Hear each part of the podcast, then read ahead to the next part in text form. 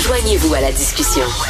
Appelez ou textez le 187 Cube Radio 1877 827 2346.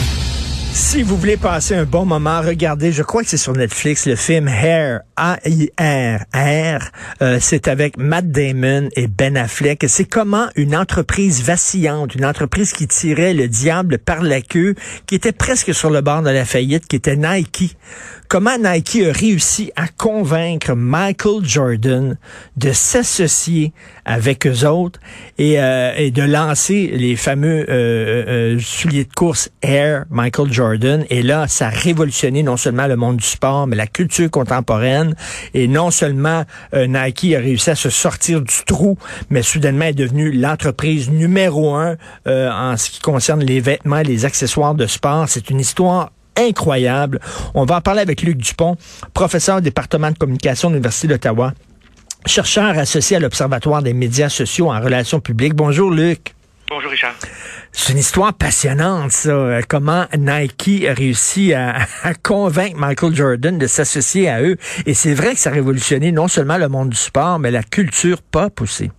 Oui, et ça nous rappelle l'importance tantôt de la persuasion, le timing, le talent aussi, parce que je rappelle, et c'est là où l'histoire est absolument remarquable, c'est que Michael Jordan ne voulait rien savoir de Nike. Ben non. Ça a pris des années avant qu'effectivement il passe à table dans une entrevue à la télé en disant Écoutez, j'ai une confidence à vous faire. j'ai fait j'ai fait des centaines de millions de dollars avec ce, ce, soulier-là, mais je voulais pas, je voulais absolument signer avec Adidas. La preuve de ça, c'est qu'au moment où il s'apprête à signer pour Nike, il va demander à son agent d'appeler Adidas une dernière fois en disant écoutez, voici l'offre qu'on me fait. Si vous me faites une offre à peu près identique. Et puis, je serais pas exigeant, là. Si c'est pas 500 000 par année, c'est 400 000. Je vais signer quand même avec vous, avec Adidas. Mais pourquoi il préférait, euh, Luc, pourquoi il préférait Adidas à Nike? Parce qu'il avait grandi avec des Adidas, parce qu'il avait joué aussi avec des Converse euh, lors de, de, de, ces différents euh, tournois de la NCAA. Et à l'époque, ce qu'on a appris par la suite, c'est que l'entraîneur avait euh, un contrat échange, appelons-le comme ça, avec Converse.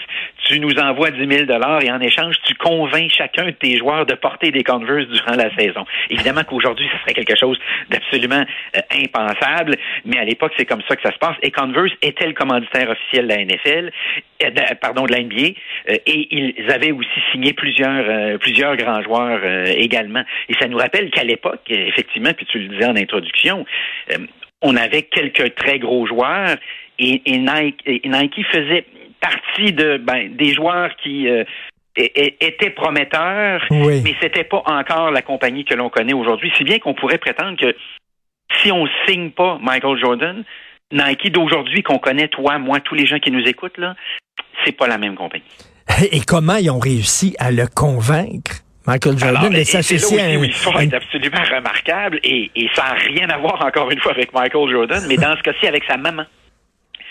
Alors, ce qui va se passer, c'est que donc, je rappelle, euh, au moment où il a, il a rencontré Adidas et, Converse, il, s'apprête euh, probablement, il est intéressé euh, selon selon les journées plutôt d'un côté ou plutôt de l'autre, mais il est un petit peu déçu aussi des offres qu'on a fait parce que dans le cas de Converse, on a dit, on a déjà Larry Bird, on a déjà d'autres joueurs aussi, donc tu vas simplement t'insérer là-dedans, tu vas être un joueur parmi tant d'autres. Alors ça, ça, ça, le déçoit un petit peu, et momentanément, il est plus certain qu'il va signer avec ces avec ces gens-là, et c'est son agent qui a déjà travaillé avec Nike, parce que je précise que cette entente-là, on vient pas d'inventer la chaussure de sport commanditée par un sportif, parce que John McEnroe, tu te souviendras peut-être de John McEnroe qui avait l'habitude d'arranger les, les, arbitres durant les, matchs, s'il jouait avec des, Nike. Hmm. Donc, l'agent, David Fogg, il, il sait ça, et c'est là que lui, il dit, ben tiens, on va aller voir Nike. Puis je te rappelle encore une fois que Jordan ne veut pas y aller. Et là, c'est sa maman. Alors, David Fogg va approcher sa maman, puis il va lui expliquer, écoute, euh, j'ai quelque chose en tête, ça une chaussure au nom de, de, ton fils mais tu dois le convaincre parce que Michael veut pas. et, c'est comme ça que ça va se passer. C'est pour ça que je te disais un petit peu plus tôt, il y a timing, il y a talent, il y a persuasion. Euh, et de l'autre côté, ben tu as le responsable marketing de Nike euh, qui, est incarné par Matt Damon, qui lui dit, je l'ai vu jouer durant le tournoi en 82, je l'ai vu battre, battre Georgetown. Euh, je pense qu'il faut absolument signer cette personne-là. On en a d'autres joueurs de basket à ce moment-là du côté de Nike, mais lui, il peut, il peut changer les choses. Et, c'est pour ça que suite à cette entente-là, ben, pour se protéger, Nike va dire, OK, dans le fond, il est prometteur, mais on le sait pas. J'aurais le goût de dire Doug Wickenheiser, là, pour ceux qui seraient un peu plus âgés puis qui nous écoutent. On le sait pas.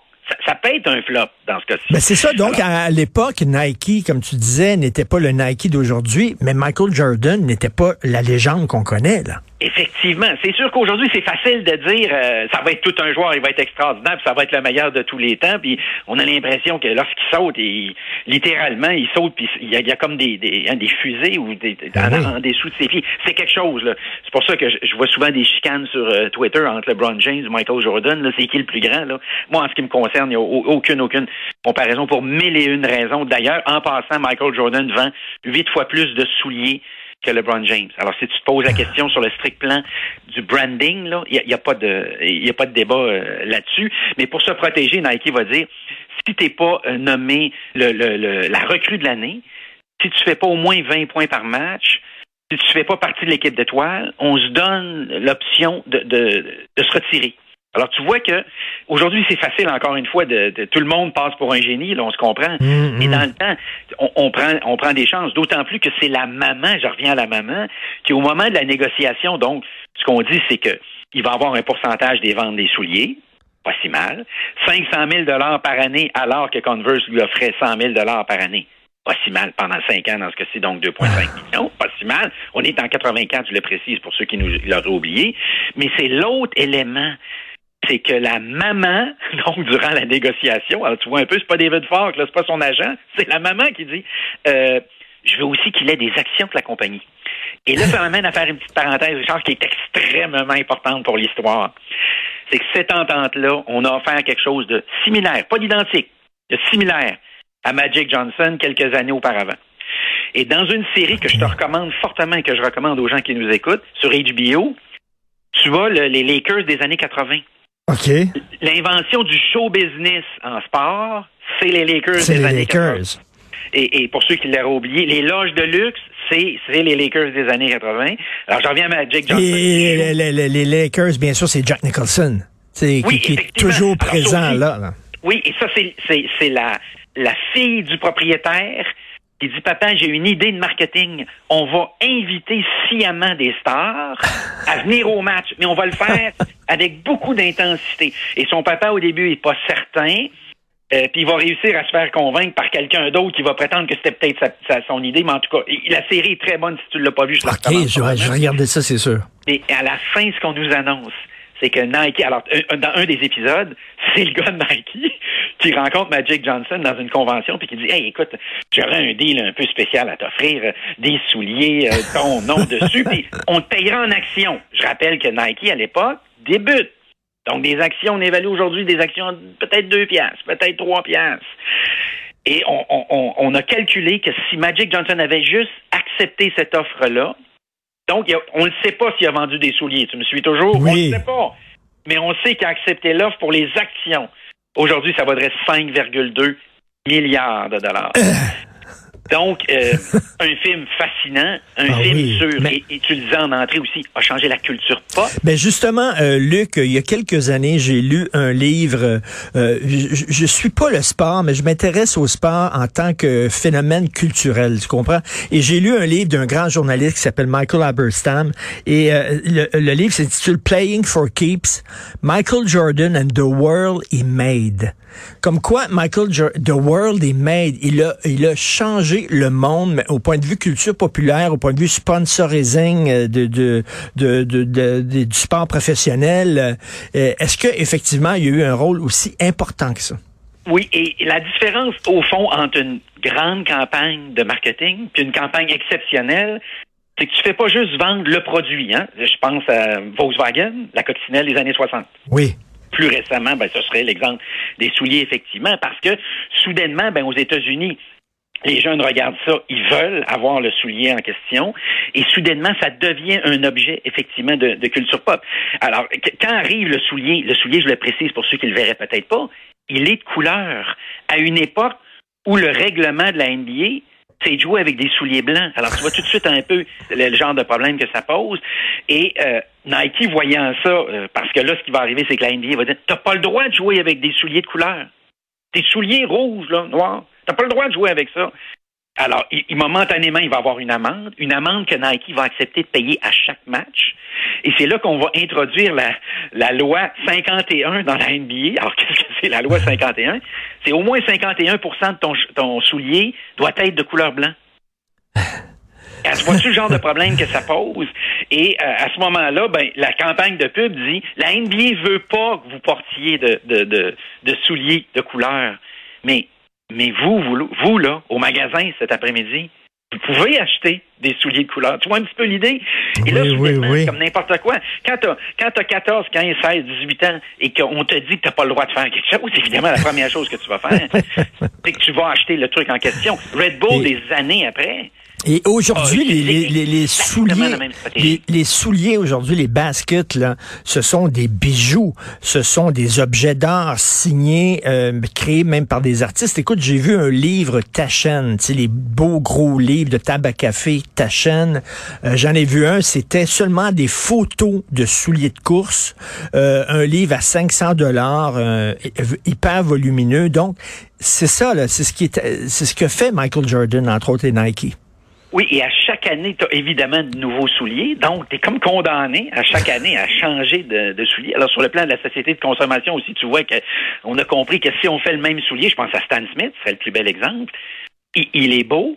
On l'a relancé récemment. D'ailleurs, Stan Smith a ouvert à cet égard-là la porte du côté d'Adidas, avec les souliers marqués. Là.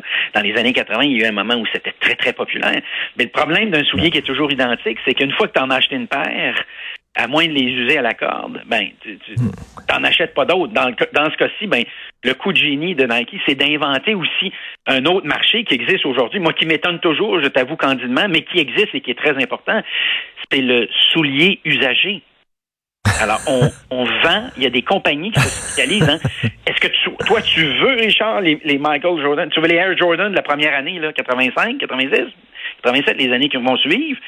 tu peux l'acheter. Alors, je me suis enfargé momentanément. OK, c'est vintage, Là-dedans, 30, 35 000, 40 000 dollars la paire, un soulier usagé, déjà porté. Incroyable. Écoute, tu parlais des Lakers, comment ils ont changé finalement, ils ont réussi à prendre un sport qui était le basketball et en faire du showbiz, euh, la WWF c'est quelque chose aussi, là. Oui. Tu la, la lutte, là, avant, c'était quelque chose qui était cheap, puis tout ça, puis est arrivé un gars euh, qui était brillant, puis qui en a fait euh, le plus gros show sur Terre, là.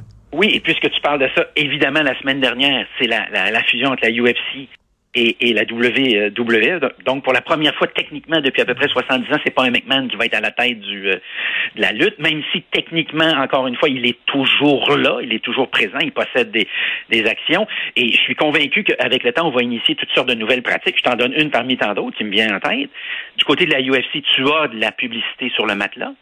Pourquoi tu n'aurais pas de la publicité sur le matelas de la lutte? Alors, on me dira, ah, ça, c'est contre le code de la lutte. Il y a comme un, le, livre de la lutte qu'on ne peut pas lire parce qu'il n'existe pas, là, mais, euh, mais je suis convaincu qu'on va comme ça s'inspirer mutuellement de l'autre ligue euh, d'à côté. Et dans le cas de la UFC, aux dernières nouvelles, ça vaudrait autour de 11 à 12 milliards de dollars uniquement la UFC, la Ligue. Je te rappelle que c'est une Ligue qui a été, il y a plusieurs, plusieurs années, au moment où Dana White est apparu dans le décor, qui avait été acheté pour 2 millions de dollars. Et dans le temps, on avait dit, mais qu'est-ce que vous avez acheté? On avait répondu candidement, ben, on a acheté un logo. Au fond, c'est juste ça qu'on a acheté parce qu'il n'y a pas de Ligue comme telle. Il y a des règlements. Il va falloir tout revoir ça. Il va falloir refaire la UFC aussi de A à Z. Mais comme quoi, c'est, c'est, euh, on est dans le, le sport spectacle.